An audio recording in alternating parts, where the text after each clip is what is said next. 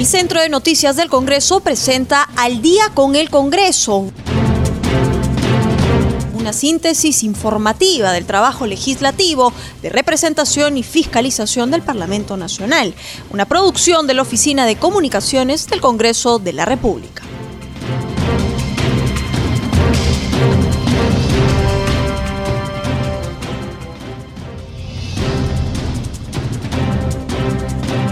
Buenas noches, bienvenidos al programa Al Día con el Congreso, una producción de CNC Radio del Congreso y transmitida por Radio Nacional. Los saluda Rómulo Vargas y estoy en compañía de Anaís Uceda para acompañarlos en esta hora informativa. Hola Anaís, ¿cómo estás? ¿Cómo estás, Rómulo? Y un saludo a todos nuestros oyentes de Radio Nacional y de CNS Radio que nos sintonizan a esta hora de la noche. Para comentarte que hoy viernes 4 la ministra de Economía, María Antonieta Alba, se presentó ante el Pleno del Congreso para responder a estos pliegos interpelatorios. Pero para que nos amplíe la información, estamos en la línea telefónica con Josman Valverde de CNC Televisión. Buenas noches, Josman, te escuchamos. Buenas noches, Anaís, Rómulo, muy buenas noches también a ambos y siempre extendiendo el saludo a todos los amigos que nos escuchan a través de Radio Nacional del Perú y siempre a través de CNC Radio. Así es, eh, la sesión plenaria hoy ha estado centrada en lo que corresponde a las respuestas que ha dado la ministra de Economía y Finanzas María Antonieta Alba Luperdi a dos pliegos interpelatorios, haciendo un total de 82 preguntas. Eh, las dos las ha respondido desde la sesión matutina, ha continuado esto en horas de la tarde para luego escuchar a los eh, legisladores.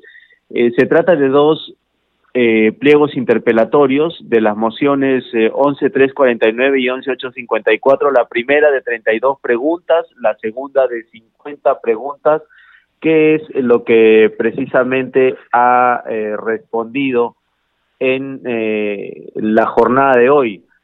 Ha sostenido ella que está convencida en líneas generales de que el plan económico que ha propuesto el Ejecutivo es el primer impulso, dice, para poder revertir la crisis que ha producido la pandemia del COVID-19. Eh, esto lo dijo al inicio nomás de la respuesta dadas al pliego interpelatorio inicial de 32 preguntas, y que fue presentada en su momento por el Frente Amplio el pasado 25 de junio.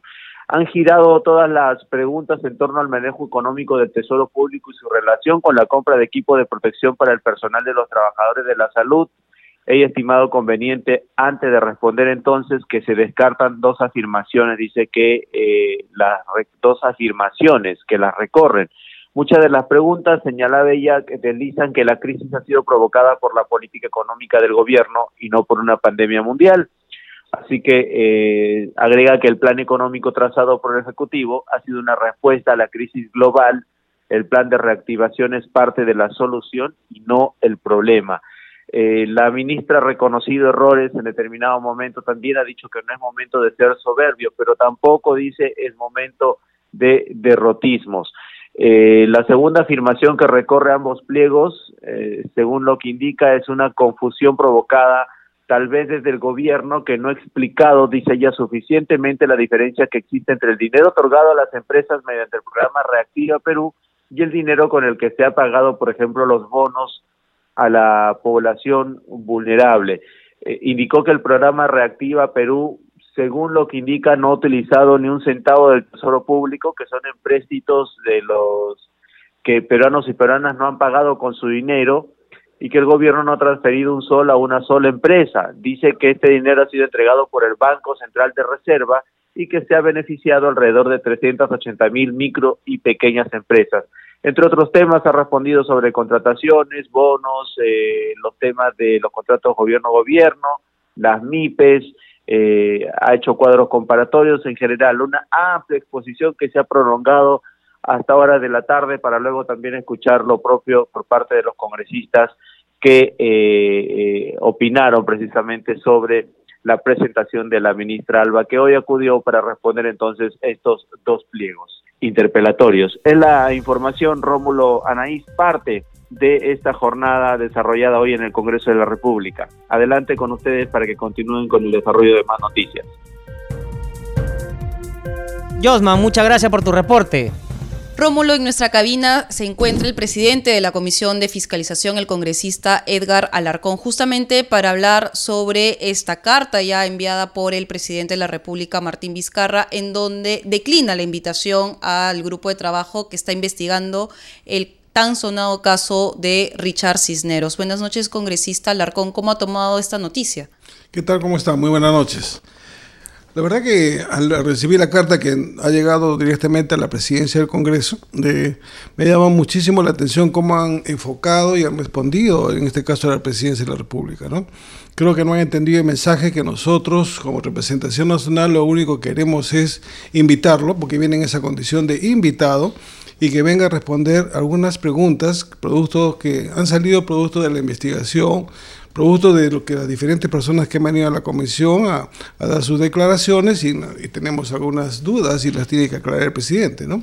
Al respecto, el constitucionalista Gustavo Gutiérrez, eh, él indica que como esto es una invitación, no se le ha invitado ni en calidad de testigo ni como investigado, el presidente de la República tiene esta potestad de declinar esta invitación.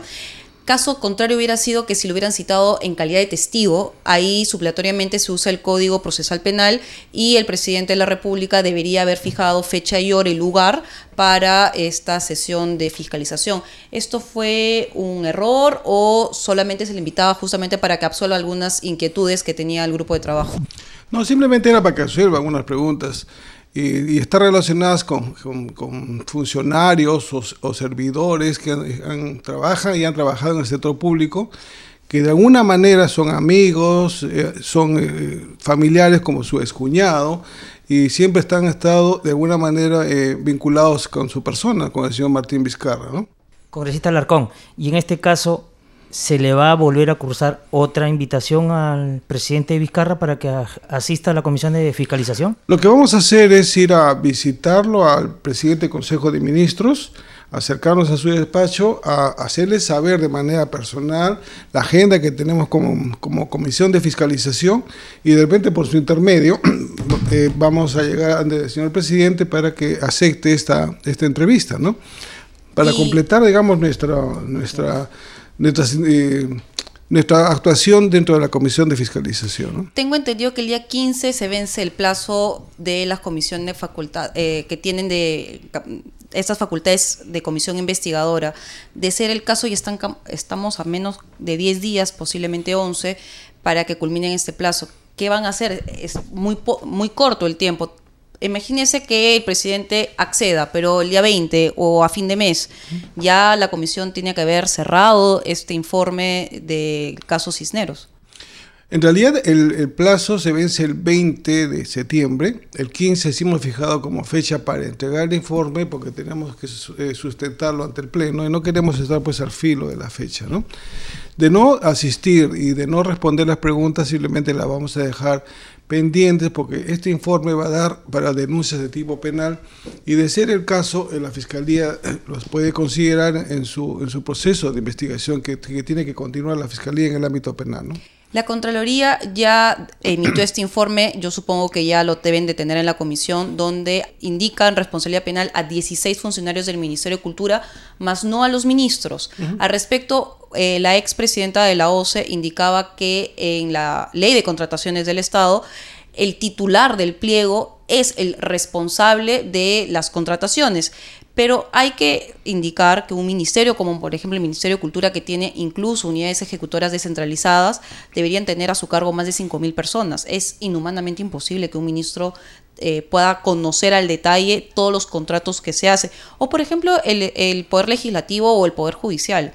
¿Qué hacer en esos casos? Bueno, eh, tenemos que recordar que la labor que realiza la Contraloría este, es una labor de tipo administrativa y verifica y revisa pues si se han tomado las decisiones dentro del marco de la ley, normativa. Y normalmente es quién autorizó, quién firmó, y recordemos que un ministro no firma, un secretario general no firma, los que firman son del, del gerente general hacia abajo y lo que encontramos mayormente en los informes de Contraloría es eso, quiénes firmaron, quiénes autorizaron. Y por eso que llama mucho la atención que no está un ministro que posiblemente tomó la decisión o indicó contraten al señor Richard Cisnero, de ser el caso. A diferencia que el Congreso sí estamos haciendo un análisis mucho más amplio que va a enfocar desde el punto de vista político y políticamente sí se puede decir que un ministro tomó la decisión o un secretario general tomó la decisión y podía estar dentro de los responsables. ¿No descartaría que en el informe final aparezcan nombres de exministros o incluso el propio nombre de Martín Vizcarra? No descarto esa posibilidad. Congresista Alarcón, cambiándole de tema, la ministra Alba se encuentra en el Parlamento Nacional en el tema, hablándole del tema de la moción de interpelación. ¿Le convence su ponencia o hay algunos temas en especial que está saltando? No, hasta este momento lo que hemos venido, lo que he escuchado durante la mañana, no es más de lo mismo. Yo pensaba escuchar el día de hoy, sí reconozco que ha habido pues eh, falta de, una evaluación, de análisis antes de tomar una decisión, pero no, hay, no ha habido ese tipo de explicación. ¿no?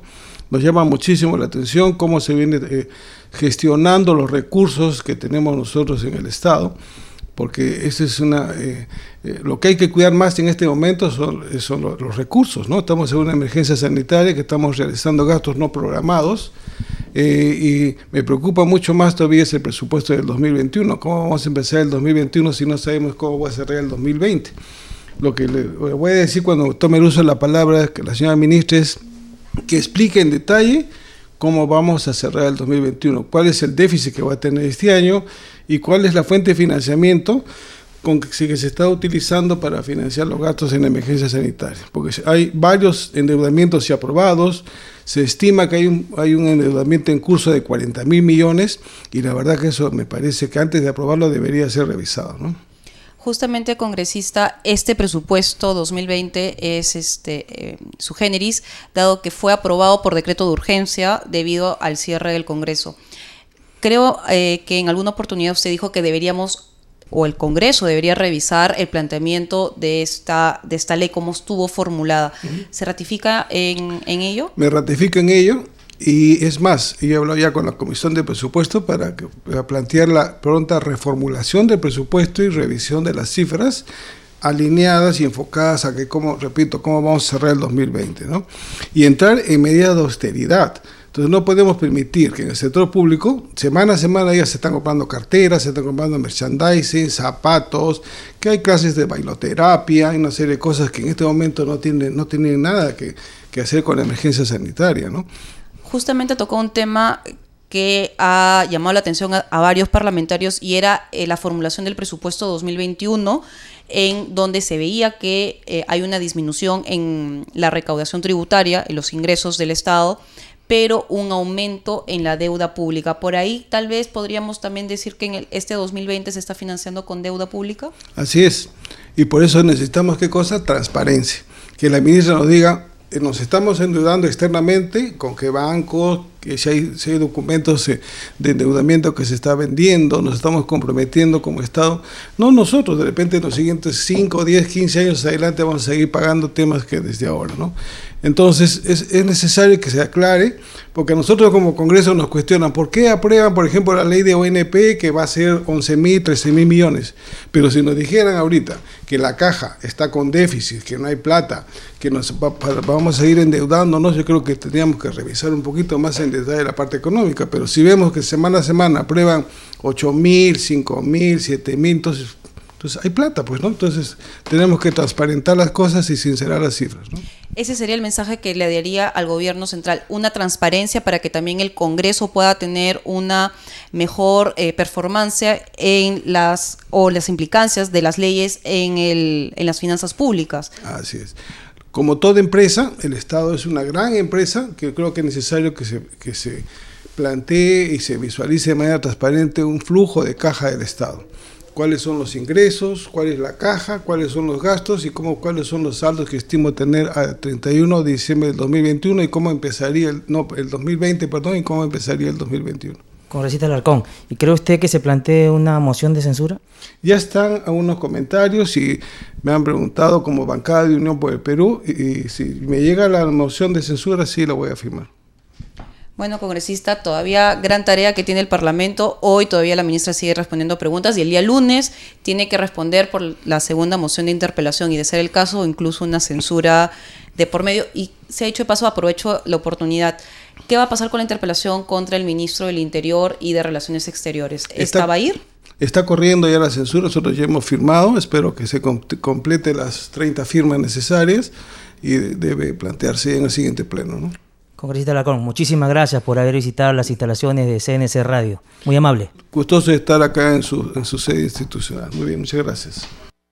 Anaís, y a esta hora de la noche estamos en comunicación con la congresista Mirta Vázquez, representante del Frente Amplio, una de las promotoras en la interpelación a la ministra Alba, quien ha estado esta mañana en el Pleno del Congreso.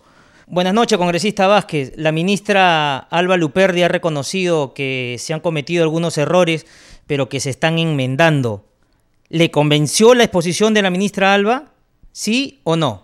Sí, muy buenas noches. Efectivamente, hemos escuchado a la ministra y a nosotros todavía nos sigue quedando varias, no solamente dudas, sino eh, varios cuestionamientos que tenemos referente al MES, ¿no? Si bien es cierto, la ministra reconoce que se ha cometido errores y que se están tratando de subsanar, en realidad se tendría que hacer un giro claro de la política, porque como eh, bien lo ha indicado en su locución, ella todavía sostiene, por ejemplo, que eh, hay una deficiencia, con lo que expone todavía se evidencia que hay una deficiencia con el tema de, por ejemplo, cubrir con bonos de subsidio para la población para que durante la pandemia pueda subsistir. De hecho, no ha quedado claro cuál es el plan y si se van a destinar más fondos para seguir subsidiando a las familias peruanas de cara a que la pandemia todavía no se ha ido y apenas se ha dispuesto dos bonos que ni siquiera han llegado a la población, ¿no? Eso claramente es insuficiente. Por otro lado, también nos preocupa el tema de cómo se está eh, atendiendo sectores estratégicos, por ejemplo, se habla de agricultura, pero la ministra todavía señala de que eh, se está implementando algunas medidas, por ejemplo, para crédito de agricultores, cuando este es un sector que urgía que se pueda atender desde hace mucho tiempo, ¿no? Es, ella misma lo ha reconocido, es un sector clave, ha sostenido al país en medio de la pandemia, entonces era fundamental estos créditos eh, de manera prioritaria y recién se están empleando o aplicando mecanismos que, que van a dar respuesta a estas necesidades. Entonces, no sabemos cuándo finalmente se llegará a ejecutar y cuándo los agricultores tendrán acceso a estos créditos, teniendo en cuenta que la pandemia ya ha dejado varios meses sin atención, digamos, para eh, los agricultores, ¿no? Entonces nos preocupa eso,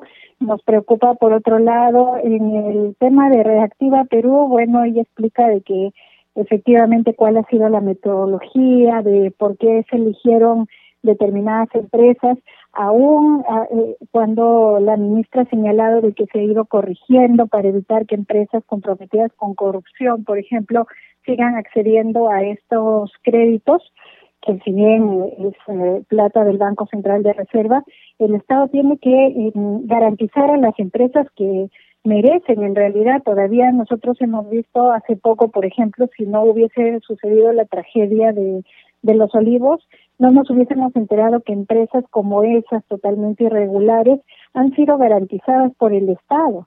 Está bien, ella nos puede decir, esa no es plata de tesoro público, pero como país estamos como garantes. Y eso quiere decir, como ella también lo ha indicado, que si no pagan estas empresas, además algunas comprometidas con temas de corrupción o algunas que tienen esta composición tan irregular e informal como estas discotecas de los olivos, etcétera, finalmente si no pagan, nosotros como garantes nos estamos en realidad comprometiendo al, al pago. Entonces, fíjense, ahí hay un tema delicado, por más que se diga no se ha comprometido plata del Tesoro Público, pero sí estamos garantizando con plata del Tesoro Público finalmente, ¿no? Entonces, eh, nos queda así algunas preocupaciones, algunas dudas. Vamos a ver este cómo seguir insistiendo con que el MEF pueda mm, reorientar estas políticas, sobre todo porque para nosotros, por ejemplo, como Frente Amplio, lo fundamental es que se piense en la reactivación económica eh, teniendo en cuenta que el centro de, toda la reactivación tiene que ser las personas, ¿no? Las personas y, pensar en que las primeras y, las estrategias más importantes de atención tienen que estar centradas en las personas más que eh, pensando en las empresas, las empresas tienen un rol, pero este, las personas tienen que ser atendidas de manera prioritaria, digamos, con mecanismos eficientes que alivien la, situación que están atravesando, ¿no? Congresista Vázquez, buenas noches. El tema de la interpelación todavía va a continuar, ¿no? El día lunes. Cambiándole de tema, Martín Vizcarra no ha aceptado la invitación. De la Comisión de Fiscalización por Contratos Swing y otros. Él ha indicado que dispuso que los funcionarios públicos que correspondan deben de brindar información al respecto. ¿Qué opinión le merece el tema? Bueno, en realidad yo creo que por más que el presidente no esté obligado, es importante que colabore con eh, las investigaciones, sobre todo cuando hay temas sensibles de corrupción que se están tratando, ¿no? Entonces yo creo que eh, el presidente tendría que encontrar los mecanismos como para atender este tipo de requerimientos de parte de las comisiones. Eh, sí me parece que eso puede dejar una sensación como de, negativa a colaborar con esta suerte de, de proceso, ¿no? Y es importante que en este momento en el país demos de todos lados muestras de transparencia y sobre todo el presidente para evitar pues que se generen además más de estas especulaciones que han habido en los últimos meses en relación a que en el gobierno se estaría beneficiando con contratos a personas ligadas a miembros del Ejecutivo, ¿no? Congresista, usted es miembro integrante también de la Comisión de Ética y hace varias semanas atrás usted solicitó una reconsideración del voto sobre un caso que ya se había tratado. Sobre el particular, usted ha recibido una denuncia también en esta comisión de ética justamente por solicitar esta reconsideración. Para que nos dé mayores detalles en qué consistió la denuncia y sobre todo por qué usted solicitó la reconsideración del caso del congresista Luna Morales.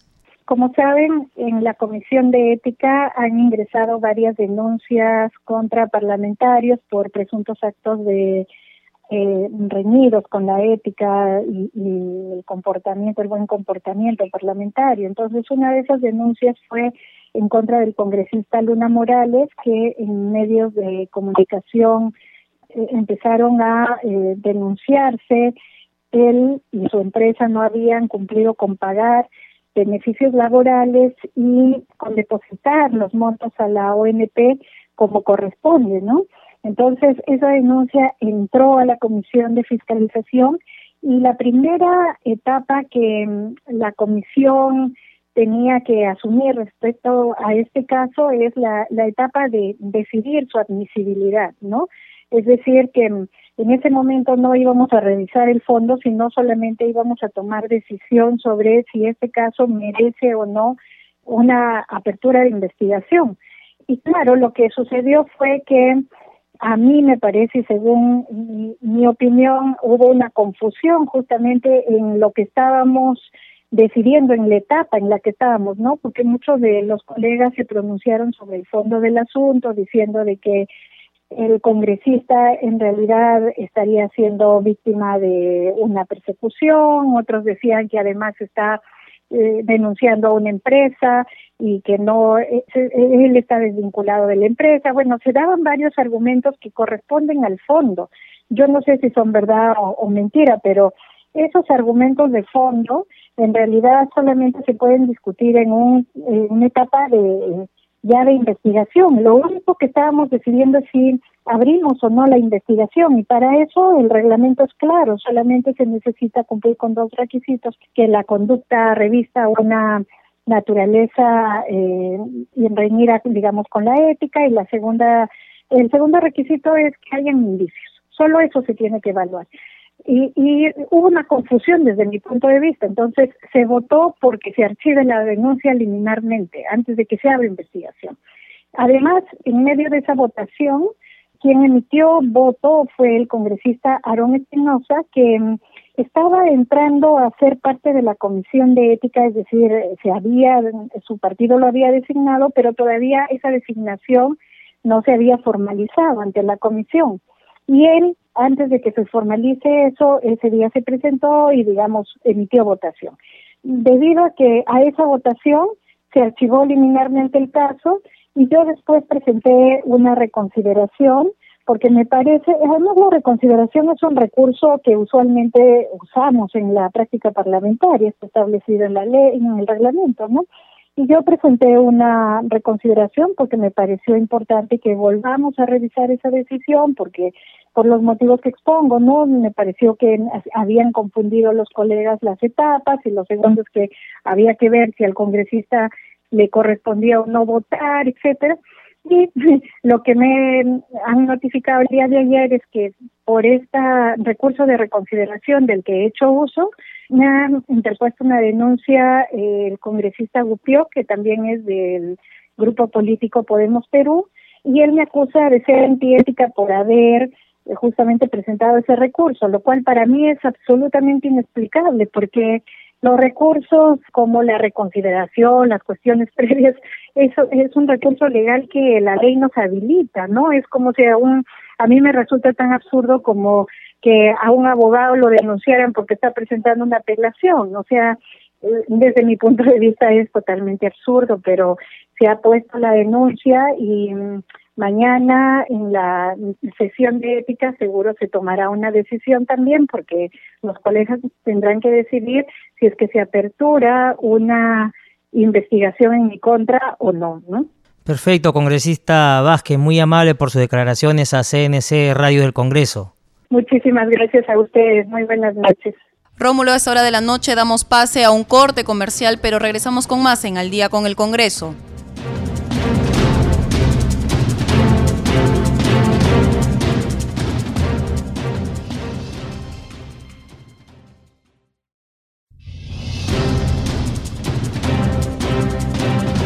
Anaís, ya estamos de retorno en el programa Al Día con el Congreso.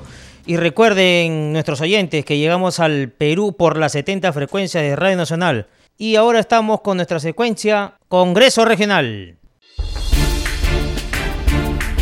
Congreso Regional.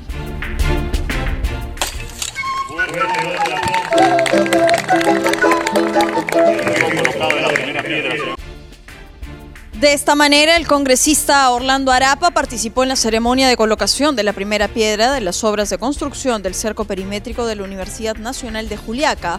Dijo esperar que continúe el crecimiento de esa casa superior de estudios obligados a apoyar nuestras instituciones públicas como las universidades y comprometidos y siempre con toda la, disponibilidad en el tiempo para poder seguir apoyando en cuanto se pueda hacer por nuestra universidad, que por cierto es parte del tema de desarrollo. Posteriormente, junto a las autoridades universitarias, visitó los laboratorios de energías renovables, ingeniería ambiental y forestal y granos andinos. Constató la implementación de tecnología avanzada que permitirá a los estudiantes realizar proyectos de investigación en favor de la región Puno. En Madre de Dios, el congresista Alexander Lozano realizó una visita de inspección a la Dirección Regional de Educación, donde sostuvo una reunión con el director de esa dependencia estatal, Carlos Eugenio Carrasco. El parlamentario advirtió irregularidades en el pago de docentes que no recibieron sus remuneraciones completas. Bueno, en específico hay contrataciones pues, de docentes que en realidad este, no se le ha pagado como corresponde. Este, es el caso del, del profesor Bellido, que ha sido contratado, eh, incluso tiene, hemos visto que tiene dos formas de contratación, por CAS y por la 276, ¿no?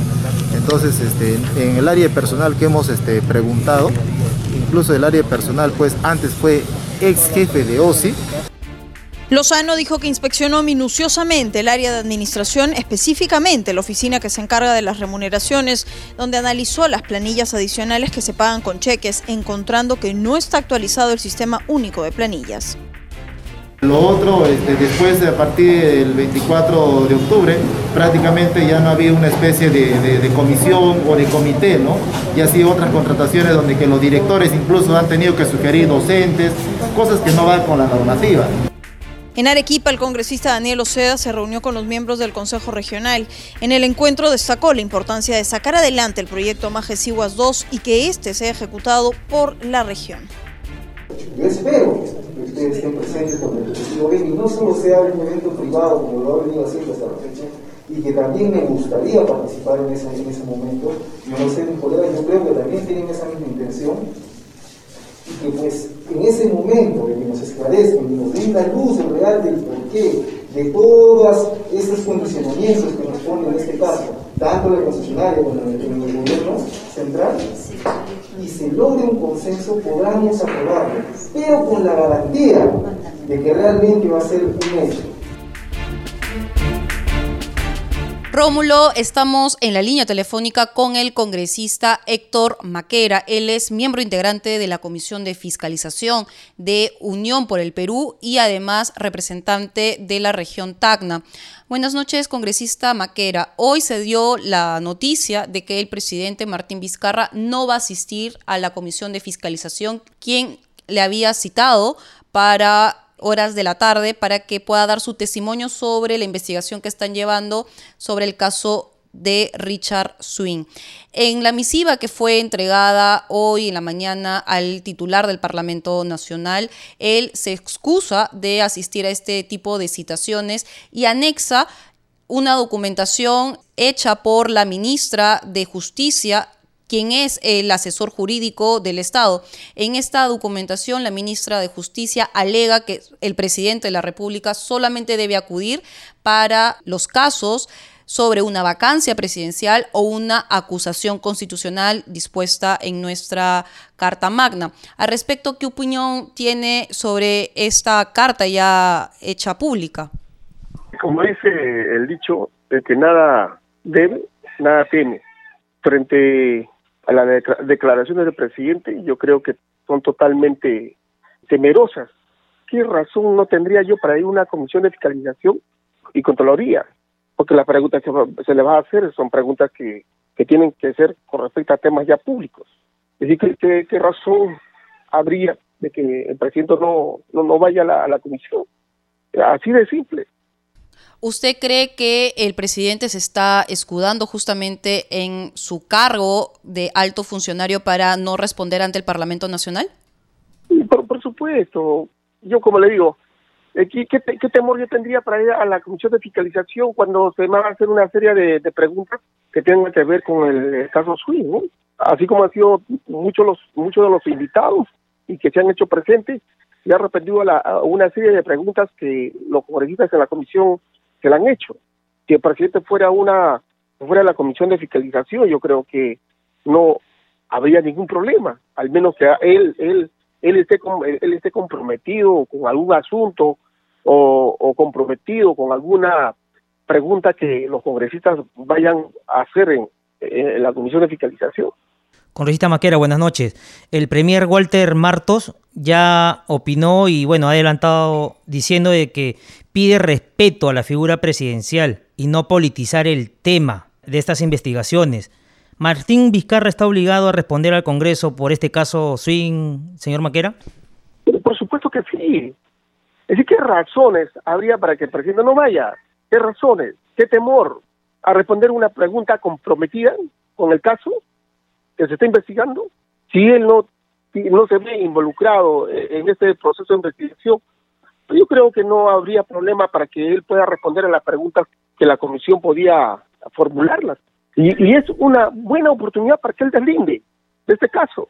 ¿Por qué tiene que esconderse? ¿Por qué tanto temor para asistir a una comisión?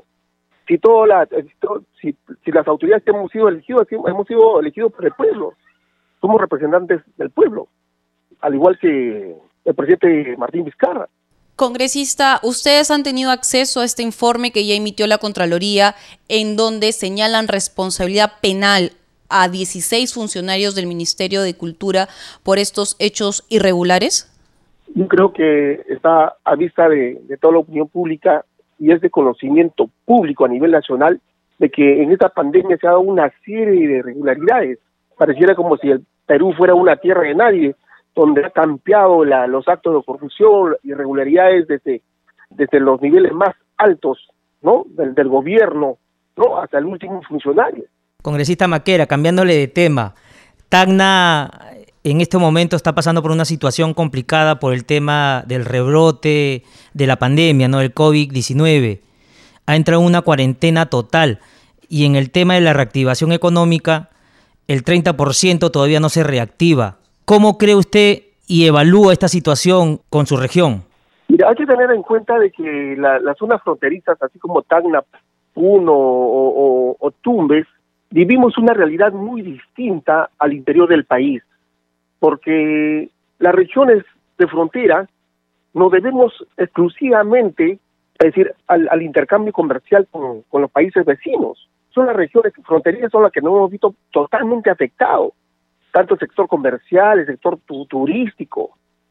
Y ese intercambio, ese intercambio, el del cierre de fronteras, nos hemos visto totalmente afectados.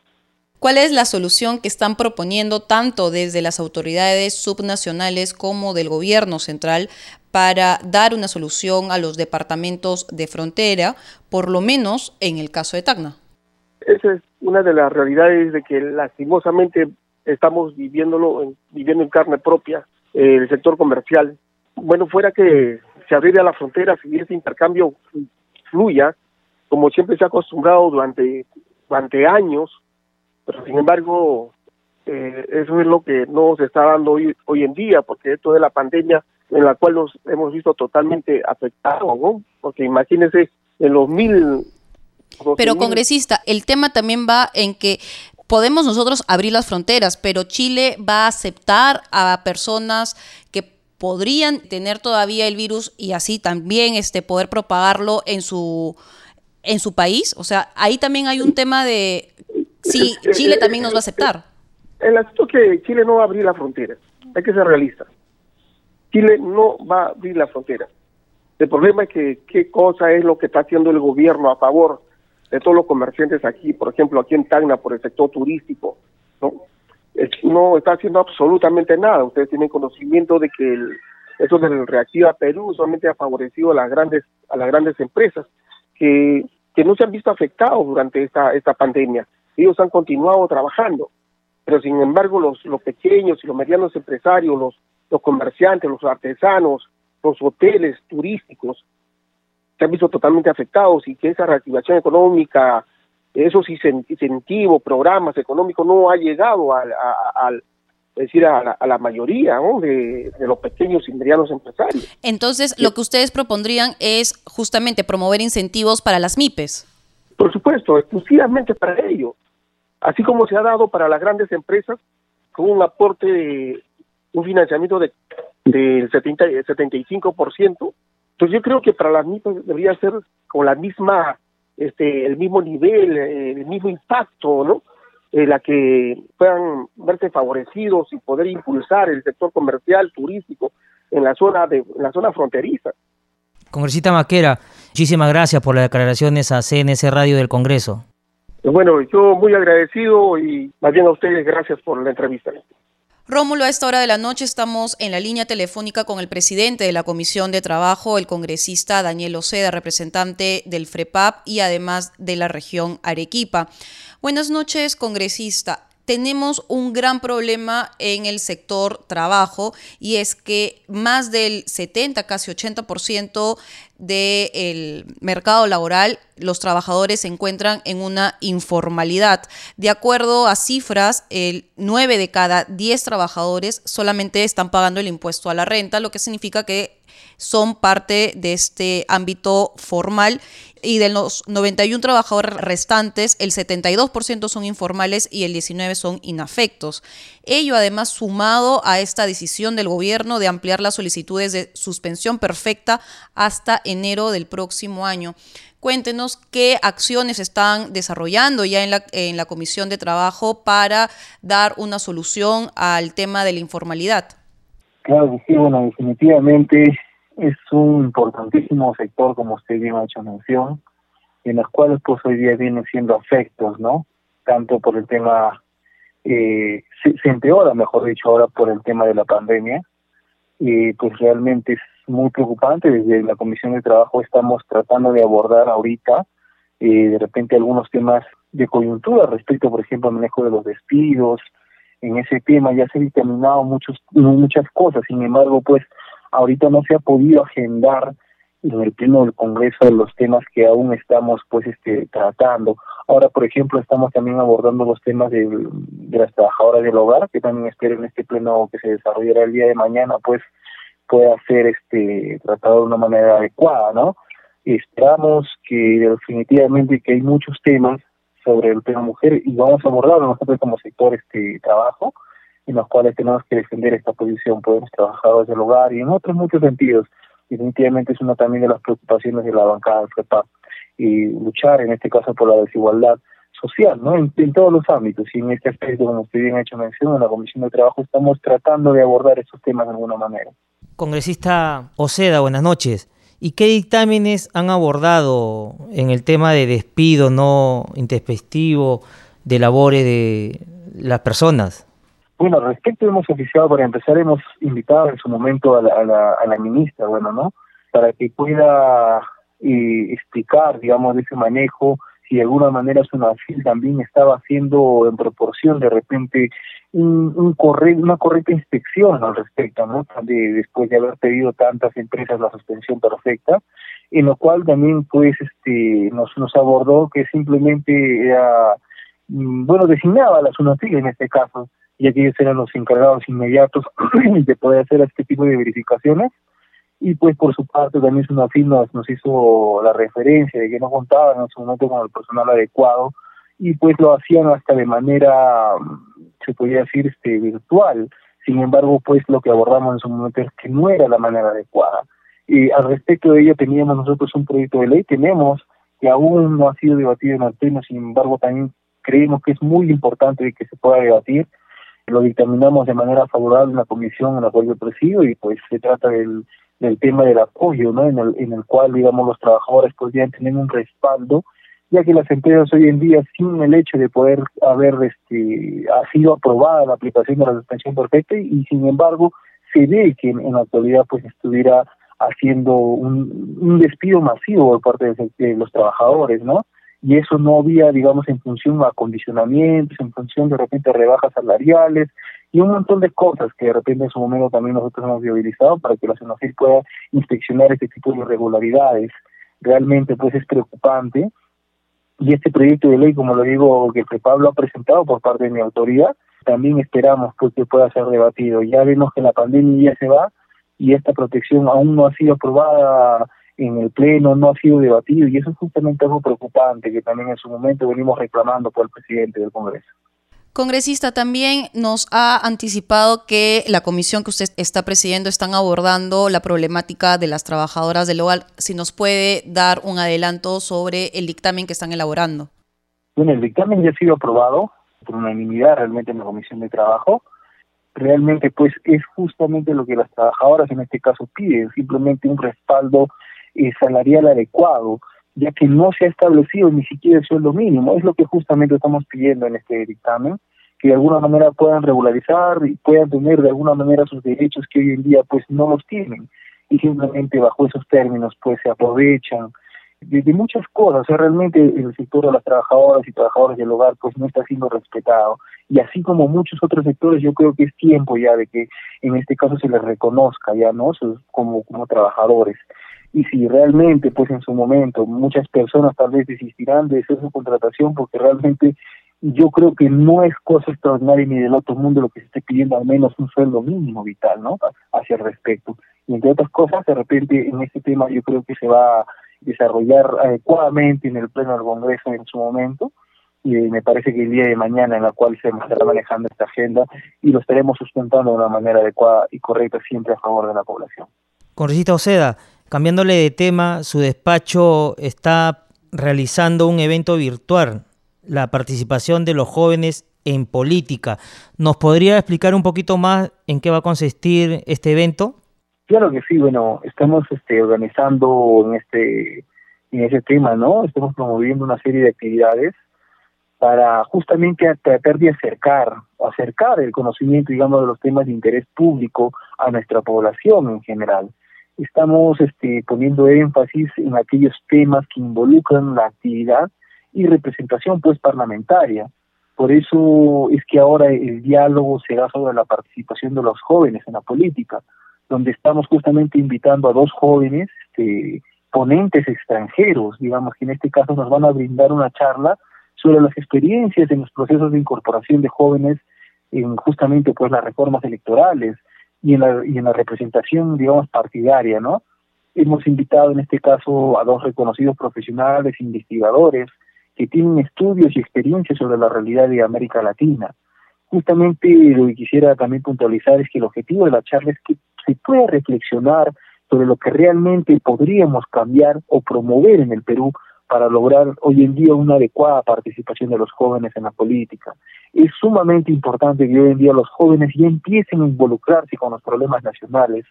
Yo creo, la, la bancada preparada, creemos, digamos, que en los últimos tiempos la juventud está están muchas veces este, desinteresados en los temas políticos, porque justamente las autoridades no estamos generando los espacios, ni mecanismos, ni tal vez la motivación para esto.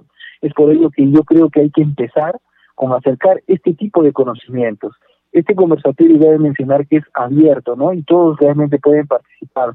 Felizmente, pues este conversatorio está, está teniendo muy buena acogida y por eso también de igual manera quisiera invitar a todos, ¿no? Mediante ustedes, para que puedan participar de igual manera mediante la plataforma virtual, lo cual, lo cual hoy en día pues nos permite tener mayor llegada tal vez y a la vez este, también mayor acceso ¿no? a nuestra población. Eh, podrían, digamos, este, entrar a las redes sociales, a mis redes sociales en las cuales estoy como congresista Daniel Oceda y ayer podemos tener toda la información al respecto.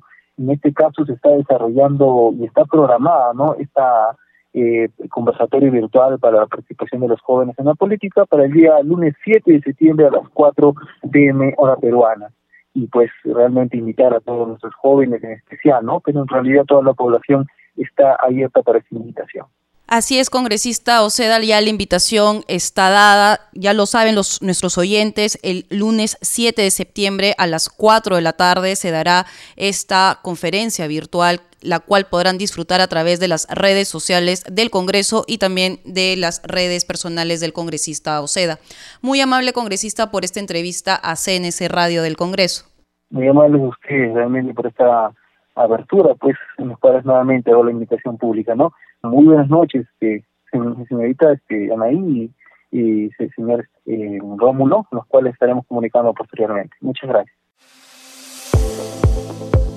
Congreso en redes. Anaís, ahora damos pase a nuestro segmento Congreso en redes. En la línea telefónica estamos con nuestra colega de la multiplataforma del Centro de Noticias del Congreso, Estefanía Osorio, para que nos cuente las actividades de los congresistas en las redes sociales. Adelante, Estefanía, te escuchamos.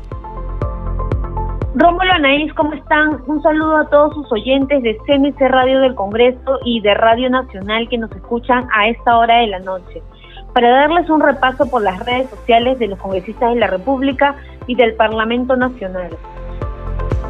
En Twitter, el congresista Felipe Castillo compartió unas fotografías de su visita al Club de Madres Estrella 1 de Independencia. En el lugar promovió la realización de una campaña de limpieza y desinfección para evitar la propagación de COVID-19. Igual labor realizó en comedores populares y locales comunales para frenar los contagios. En Facebook, el congresista por el PREPAP, Alfredo Benítez Agurto, publicó una imagen de la reunión que sostuvo con representantes de la Asociación de Apicultores de Guaura. Este encuentro fue para abordar una problemática que aqueja a estos productores, que advierten la muerte de gran parte de sus abejas, que obedecería al uso indiscriminado de pesticidas. Lo que requieren es hallar a los responsables de este suceso. El congresista Aarón Espinosa publicó unas imágenes de una visita y supervisión que hizo al Centro Materno Infantil San Genaro de Villa y al puesto de salud Nueva Caledonia, en Chorrillos, atendiendo al llamado de los vecinos, quienes denuncian deficiencias en el servicio y la falta de personal médico. Conozcamos ahora esta publicación que hace en Twitter el congresista Grimaldo Vázquez San. Comparte imágenes de esta vista, esa visita que recibió en su despacho por parte del alcalde de Parco, ubicado en la provincia de Bagua, Amazonas, el señor Amaru Tello, y en el encuentro abordaron la problemática de ese distrito. Y por último les contamos que el congresista Paul García publicó en Facebook fotografías del encuentro que sostuvo en la sala grado del Palacio Legislativo con dirigentes del Parque Porcino ubicado en Ventanilla, Callao. Como se sabe, los vecinos de esa zona reclaman desde hace varios años la atención de las autoridades para reducir los niveles de contaminación generada por la crianza informal de cerdos. Bueno, Anaís Rómulo, eso fue nuestro segmento Congreso en Redes. Solo para recordarles a todos nuestros oyentes que siempre pueden mantenerse informados de nuestras actividades parlamentarias, siguiendo nuestras redes sociales en Instagram, Facebook y Twitter. Nos encuentran como Congreso Perú. Adelante con ustedes en estudios. Gracias, Estefanía. Solamente para indicar que posiblemente mañana, sábado 5, tengamos una sesión plenaria temática relacionada a los temas mujer y la sesión plenaria con referencia a la interpelación contra la ministra Alba va a continuar el día lunes para que responda ya la segunda moción del pliego interpelatorio por las 50 preguntas sobre la reactivación económica, todo ello en este contexto de pandemia. Con nosotros será hasta el día lunes, siempre por Radio Nacional a partir de las 7 de la noche.